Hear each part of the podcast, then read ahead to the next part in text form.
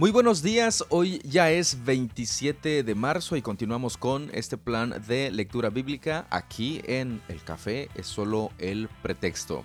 En esta ocasión nos corresponde leer... Buenos días, hoy vamos a leer Éxodo 38, Juan 17, Proverbios 14 y Filipenses 1. Hoy iniciamos con este libro, esta epístola del apóstol Pablo a los filipenses. Así que preste mucha, mucha atención a lo que nuestro Dios nos va a enseñar a través del el apóstol Pablo en su epístola a los filipenses. Recuerde, tenemos también recomendaciones para ustedes y Vixi nos la va a recordar ahorita. Sí, es orar, observar, preguntar, anotar, investigar y aplicar. Esas son las recomendaciones. Recuerde, si usted desea, puede seguirlas y de esta manera avanzar un poquito más en este estudio de la lectura, de la palabra, perdón, de nuestro Dios. Pues creo que por el momento es todo, ¿verdad? Sí. Sí, ya están las recomendaciones. Recuerde pedir siempre la dirección del Espíritu Santo para que podamos conocer más y mejor a nuestro Dios. Pues de esa manera, café listos. Comenzamos. Pizza lista. Comenzamos. Éxodo 38. Luego Bezalel construyó con madera de acacia el altar de las ofrendas quemadas. Era cuadrado de 2 metros con 30 centímetros de ancho y de largo, y un metro con 40 centímetros de alto. Hizo cuernos en cada una de las cuatro esquinas, de modo que el altar y los cuernos formaban una sola pieza. Recubrió con bronce el altar. También hizo de bronce todos los utensilios para el altar, recipientes para las cenizas, palas, tazones, tendedores para la carne y braseros. Luego hizo una rejilla de bronce y la instaló, a la mitad de la altura del altar, debajo del borde. Después fundió cuatro anillos y los fijó a las cuatro esquinas de la rejilla de bronce para que sostuvieran las varas que se usaban para transportar el altar. Hizo las varas con madera de acacia y las recubrió de bronce. Metió las varas por los anillos que estaban a los lados del altar. El altar era hueco y estaba hecho con tablas. Además, Bezalel hizo el lavamanos y su base, ambos de bronce, usando los espejos de bronce donados por las mujeres que servían a la entrada del tabernáculo. Después, Bezalel hizo el atrio, el cual estaba encerrado con cortinas de lino de tejido fino. Las cortinas del lado sur medían 46 metros de largo y estaban sostenidas por 20 postes encajados firmemente en 20 bases de bronce. Bezalel colgó las cortinas con ganchos y anillos de plata. Luego confeccionó un conjunto de cortinas semejante para el lado norte, de 46 metros de largo, sostenidas por 20 postes encajados firmemente en bases de bronce y también colgó las cortinas con ganchos y anillos de plata. Las cortinas del lado occidental del atrio medían 23 metros de largo y estaban colgadas con ganchos y anillos de plata y sostenidas por 10 postes encajados en 10 bases. El lado oriental del atrio, o sea el frente, también medía 23 metros de largo. La entrada al atrio estaba ubicada en el lado oriental, flanqueada por dos cortinas, la cortina del lado derecho tenía 6 metros con 90 centímetros de largo y estaba sostenida por tres postes encajados en tres bases. La cortina del lado izquierdo también medía 6 metros con 90 centímetros de largo y estaba sostenida por tres postes encajados en tres bases. Todas las cortinas que se usaron para el atrio eran de lino de tejido fino. Cada poste tenía una base de bronce y todos los ganchos y los anillos eran de plata. Los capiteles de los postes del atrio estaban recubiertos de plata, y los anillos para sostener las cortinas eran de plata. Para la entrada del atrio, confeccionó una cortina de lino de tejido fino y la adornó con un hermoso bordado de hilo azul, púrpura y escarlata. Medía 9 metros con 20 centímetros de largo y 2 metros con 30 centímetros de alto, igual que las cortinas de las paredes del atrio. Estaba sostenida por cuatro postes, cada uno encajado firmemente en su propia base de bronce. Los capiteles de los postes estaban recubiertos de plata, y los ganchos y los anillos también eran de plata. Todas las estacas que se usaban en el tabernáculo y en el atrio eran de bronce. A continuación se detalla un inventario de los materiales empleados en la construcción del tabernáculo del pacto. Los levitas compilaron las cifras bajo la dirección de Moisés. Itamar hijo del sacerdote Aarón, fue el encargado de registrarlas. Besalel, hijo de Uri y nieto de Ur, de la tribu de Judá, llevó a cabo la obra tal como el Señor la había ordenado a Moisés. Le ayudó a Oliab, hijo de Aisamac, de la tribu de Dan, un artesano experto en grabar, en diseñar y en bordar con hilo azul, púrpura y escarlata sobre tela de lino fino. El pueblo contribuyó con ofrendas especiales de oro, que sumaron un total de 994 kilos, calculado según el peso del ciclo del santuario. Este oro se usó en todo el tabernáculo. Toda la comunidad de Israel dio 3.420 kilos de plata, calculado según el peso del ciclo del santuario. Esta plata procedía del impuesto que cada hombre había pagado al registrarse en el censo. El impuesto era de un beca que equivale a medio ciclo según el peso del ciclo del santuario. Recaudaron el impuesto de los 603.550 hombres que ya habían cumplido 20 años de edad. Para construir las 100 bases para los soportes de las paredes del santuario y los postes que sostenían la cortina interior se necesitaron 3.400 kilos de plata, es decir, unos 34 kilos por cada base. Los 20 kilos de plata restantes se usaron para hacer los ganchos y los anillos, y para recubrir los capiteles de los postes.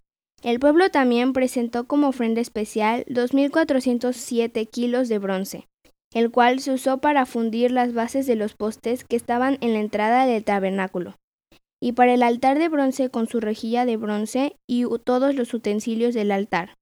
También se usó el bronce para hacer las bases de los postes que sostenían las cortinas alrededor del atrio, las bases para las cortinas que estaban en la entrada del atrio y todas las estacas para el tabernáculo y el atrio.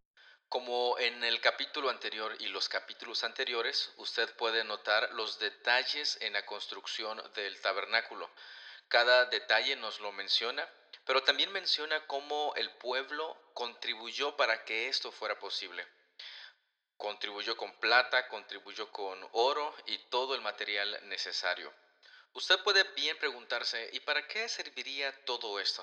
Bueno, es un tema para investigación, además de que en el Nuevo Testamento vemos con mucha más claridad todo lo que esto simbolizaba. Juan 17. Después de decir todas esas cosas, Jesús miró al cielo y dijo, Padre, ha llegado la hora Glorifica a tu Hijo para que Él a su vez te dé la gloria a ti, pues le has dado a tu Hijo autoridad sobre todo ser humano. Él da vida eterna a cada uno de los que tú le has dado, y la manera de tener vida eterna es conocerte a ti, el único Dios verdadero, y a Jesucristo, a quien tú enviaste a la tierra. Yo te di la gloria aquí en la tierra, al terminar la obra que me encargaste. Ahora, Padre, llévame la gloria que compartíamos antes de que comenzara el mundo. Te he dado a conocer a los que me diste de este mundo. Siempre fueron tuyos. Tú me los diste y ellos han obedecido tu palabra. Ahora saben que todo lo que tengo es un regalo que proviene de ti, porque les he transmitido el mensaje que me diste. Ellos aceptaron el mensaje y saben que proviene de ti y han creído que tú me enviaste. Mi oración no es por el mundo, sino por los que me has dado, porque te pertenecen. Todos los que son míos te pertenecen y me los has dado, para que me den gloria. Ahora me voy del mundo, ellos se quedan en este mundo, pero yo voy a ti. Padre Santo, tú me has dado tu nombre, ahora protégelos con el poder de tu nombre para que estén unidos como lo estamos nosotros. Durante el tiempo que estuve aquí, los protegí con el poder del nombre que me diste. Los cuidé para que ni uno solo se perdiera, excepto el que va camino a la destrucción como predijeron las escrituras. Ahora voy a ti, Mientras estuve con ellos en este mundo, les dije muchas cosas para que estuvieran llenos de mi alegría. Les he dado tu palabra y el mundo los odia, porque ellos no pertenecen al mundo, así como yo tampoco pertenezco al mundo. No te pido que los quites del mundo, sino que los protejas del maligno. Al igual que yo, ellos no pertenecen a este mundo. Hazlos santos con tu verdad, enséñales tu palabra, la cual es verdad. Así como tú me enviaste al mundo, yo los envío al mundo, y me entrego por ellos como un sacrificio santo, para que tu verdad pueda hacerlos santos. No te pido solo por estos discípulos, sino también por todos los que creerán en mí, por el mensaje de ellos. Te pido que todos sean uno, así como tú y yo somos uno, es decir, como tú estás en mí, Padre, y yo estoy en ti, y que ellos estén en nosotros, para que el mundo crea que tú me enviaste. Les he dado la gloria que tú me diste, para que sean uno, como nosotros somos uno. Yo estoy en ellos y tú estás en mí, que gocen de una unidad tan perfecta que el mundo sepa que tú me enviaste, y que los amas tanto como me amas a mí. Padre, quiero que los que me diste estén conmigo donde yo estoy, entonces podrán ver toda la gloria que me diste, porque me amaste aún antes de que comenzara el mundo. Oh Padre justo, el mundo no te conoce, pero yo sí te conozco. Y estos discípulos saben que tú me enviaste. Yo te he dado a conocer a ellos y seguiré haciéndolo. Entonces tu amor por mí estará en ellos, y yo también estaré en ellos. Como usted ha notado, el Evangelio según San Juan es un poco diferente a cómo los otros evangelios narraban los eventos en el ministerio de Jesús. De hecho, tenían un enfoque diferente cada uno de ellos y en este caso, si usted ha notado que se repite una palabra mucho, que es mundo. ¿Qué es lo que significa mundo? ¿A qué se refiere con mundo? Creo que es importante tener bien claro esto. ¿Por qué? Porque muchas veces en las iglesias decimos, ah, es que esa persona ya se volvió al mundo, eh, queriendo decir que ya no asiste a la iglesia. Pero, ¿qué es lo que realmente significa mundo aquí? Y en esta oración de nuestro Señor Jesús encontramos muchas, muchas, muchas pistas de eso. Pero también otro punto que podemos nosotros tener en cuenta en este capítulo es que en el versículo 9 dice, mi oración no es por el mundo, sino por los que me has dado porque te pertenecen. Fíjense, está hablando de un grupo específico, aquellos a quienes el Padre se los dio a Jesús. Entonces no se está refiriendo del mundo en su totalidad de personas. Es bien importante e interesante hacer este énfasis en esto y notar esa diferencia. Pero ¿qué es mundo? ¿A qué se refiere con mundo específicamente? Proverbios 14. La mujer sabia edifica su hogar, pero la necia con sus propias manos lo destruye. Los que siguen el buen camino temen al Señor, los que van por mal camino lo desprecian. Las palabras arrogantes del necio se convierten en una vara que lo golpea, pero las palabras de los sabios los protegen. Sin bueyes, un establo se mantiene limpio, pero se necesita un buey fuerte para una gran cosecha. El testigo honrado no miente, el testigo falso respira mentiras. El burlón busca la sabiduría y nunca la encuentra, pero para el entendido el conocimiento es cosa fácil. No te acerques a los necios, porque no encontrarás conocimiento en sus labios. Los prudentes saben a dónde van, en cambio los necios se engañan a sí mismos. Los necios se burlan de la culpa, pero los justos la reconocen y buscan la reconciliación. Cada corazón conoce su propia amargura y nadie más puede compartir totalmente su alegría. La casa de los perversos será destruida, pero la humilde morada de los justos prosperará. Delante de cada persona hay un camino que parece correcto, pero termina en muerte. La risa puede ocultar un corazón afligido, pero cuando la risa termina, el dolor permanece. Los descarriados reciben su merecido, la gente buena recibe su recompensa. Solo los simplones creen todo lo que se les dice, los prudentes examinan cuidadosamente sus pasos. Los sabios son precavidos y evitan el peligro. Los necios, confiados en sí mismos, se precipitan con imprudencia. Los que se enojan fácilmente cometen locuras, y los que maquinan maldad son odiados. Los simplones están vestidos de necedad, pero los prudentes son coronados de conocimiento. Los malvados se inclinarán ante los buenos, los perversos harán reverencia a las puertas de los justos. A los pobres hasta sus vecinos los desprecian, mientras que a los ricos les sobran amigos. Denigrar al prójimo es pecado. Benditos los que ayudan a los pobres. Si te propones hacer el mal, te perderás. Si te propones hacer el bien, recibirás amor inagotable y fidelidad. El trabajo trae ganancias, pero el solo hablar lleva a la pobreza. La riqueza es una corona para los sabios. El esfuerzo de los necios solo produce necedad. El testigo veraz salva vidas, pero el testigo falso es un traidor. Los que temen al Señor están seguros. Él será un refugio para sus hijos.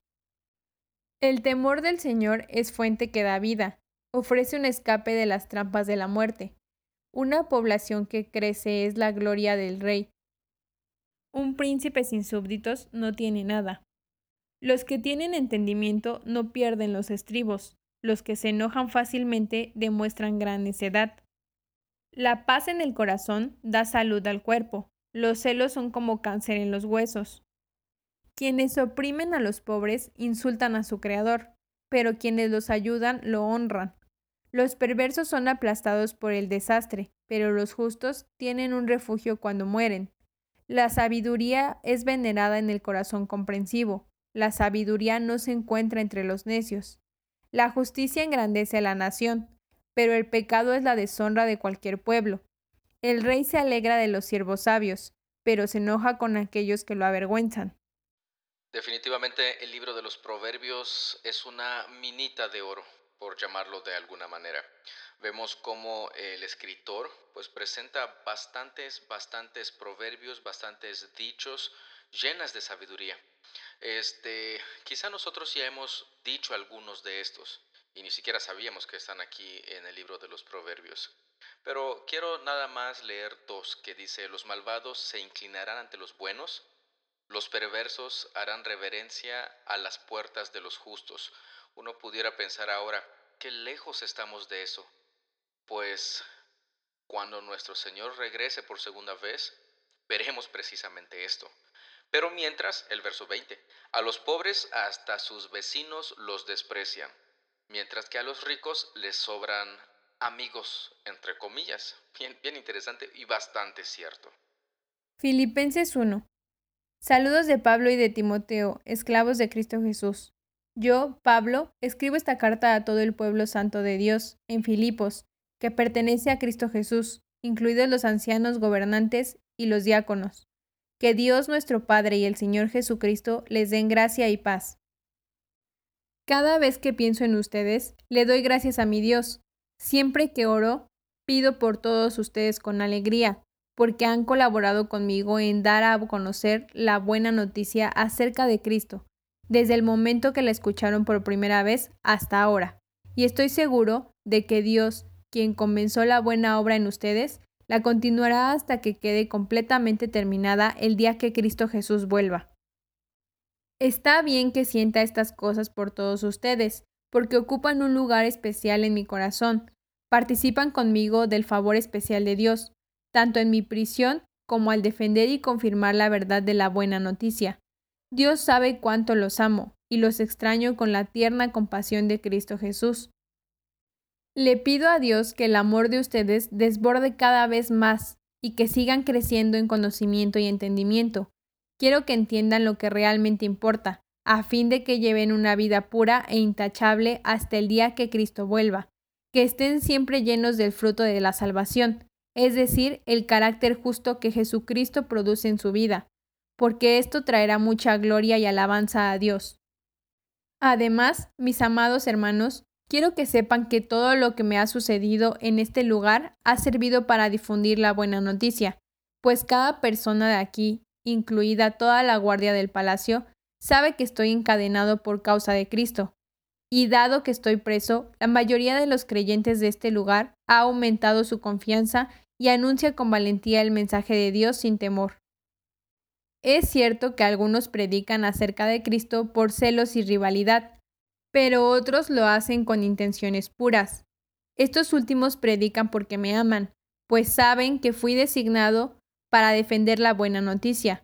Los otros no tienen intenciones puras cuando predican de Cristo, lo hacen con ambición egoísta, no con sinceridad, sino con el propósito de que las cadenas me resulten más dolorosas.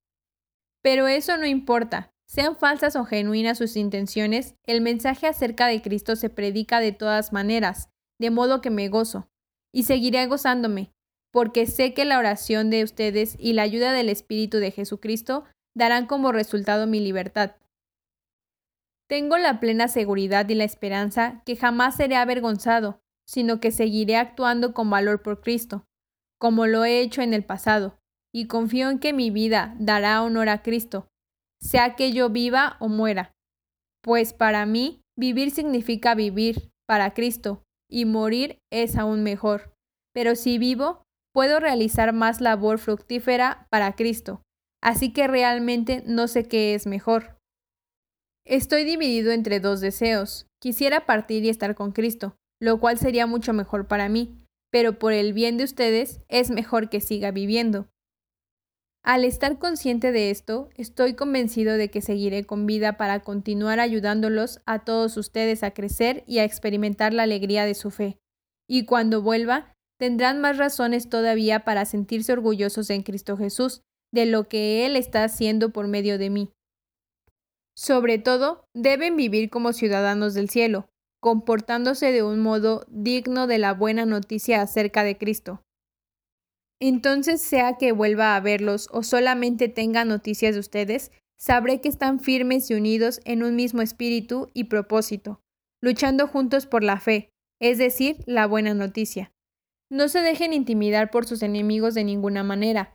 Eso les será por señal a ellos de que serán destruidos, mientras que ustedes serán salvos aún por Dios mismo, pues a ustedes se les dio no solo el privilegio de confiar en Cristo, sino también el privilegio de sufrir por Él. Estamos juntos en esta lucha. Ustedes han visto mi lucha en el pasado y saben que aún no ha terminado. En el inicio de este libro, de esta epístola del apóstol Pablo a los filipenses, encontramos muchas, muchas cosas interesantes. Una de ellas que podemos repetir a lo largo de este libro es ver en qué momento y cuántas veces menciona la palabra evangelio o este, el mensaje de Cristo. Veamos y prestemos mucha, mucha atención a todo lo que este libro nos dice respecto a eso. Y hay una parte muy importante que aquí nos menciona el apóstol Pablo. Vemos que su amor por los creyentes es tal que al decidir, si él tuviera que decidir entre morir para estar con Cristo, y él dice que es mejor para él, a vivir para ayudar a sus hermanos, pues él prefería vivir. Eso es amor, eso es encarnar el amor de Cristo. En nuestro caso, ¿qué estamos dispuestos a hacer por nuestros hermanos? ¿O será que solamente pensamos en nosotros? Estamos dispuestos a negarnos a nosotros mismos para ser discípulos de nuestro Señor Jesús, amar a nuestro prójimo y encarnar, perdón, el amor de Cristo. Preguntas muy importantes e interesantes que podemos nosotros hacer.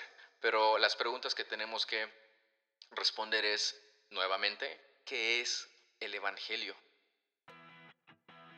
De esta manera concluimos nuevamente el día de hoy la lectura que nos correspondió, ¿te dice? Sí, sí, porque ya lo leímos.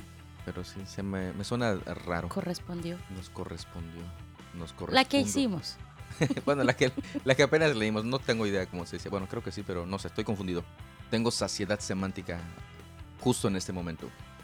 Pero, pues hemos leído ya. Si usted tiene sus observaciones, tiene sus preguntas, Recuerde que puede enviárnosla por medio del enlace que está en la descripción o el correo electrónico que también está en la descripción de cada episodio.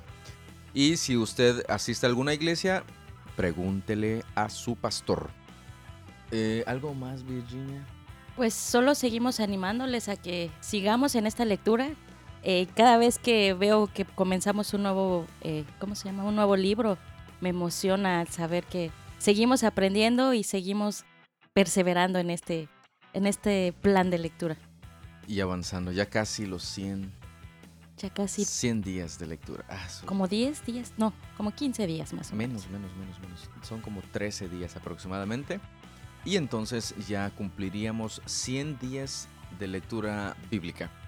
Pues creo que es todo por, por ahora de verdad, muchas, muchas gracias por su tiempo, muchas gracias por su atención, muchas gracias por acompañarnos en esta travesía que estamos llevando. Y yo sé que sí es de mucha bendición para su vida. Y este, pues estamos aprendiendo, todos estamos aprendiendo y creciendo en, en la palabra y el conocimiento de nuestro Dios. Pues nos despedimos de esta manera. Hasta bueno, el día de mañana seguimos en, en contacto. Así es, hasta mañana. Cuídese un montón, Dios les bendiga, hasta luego.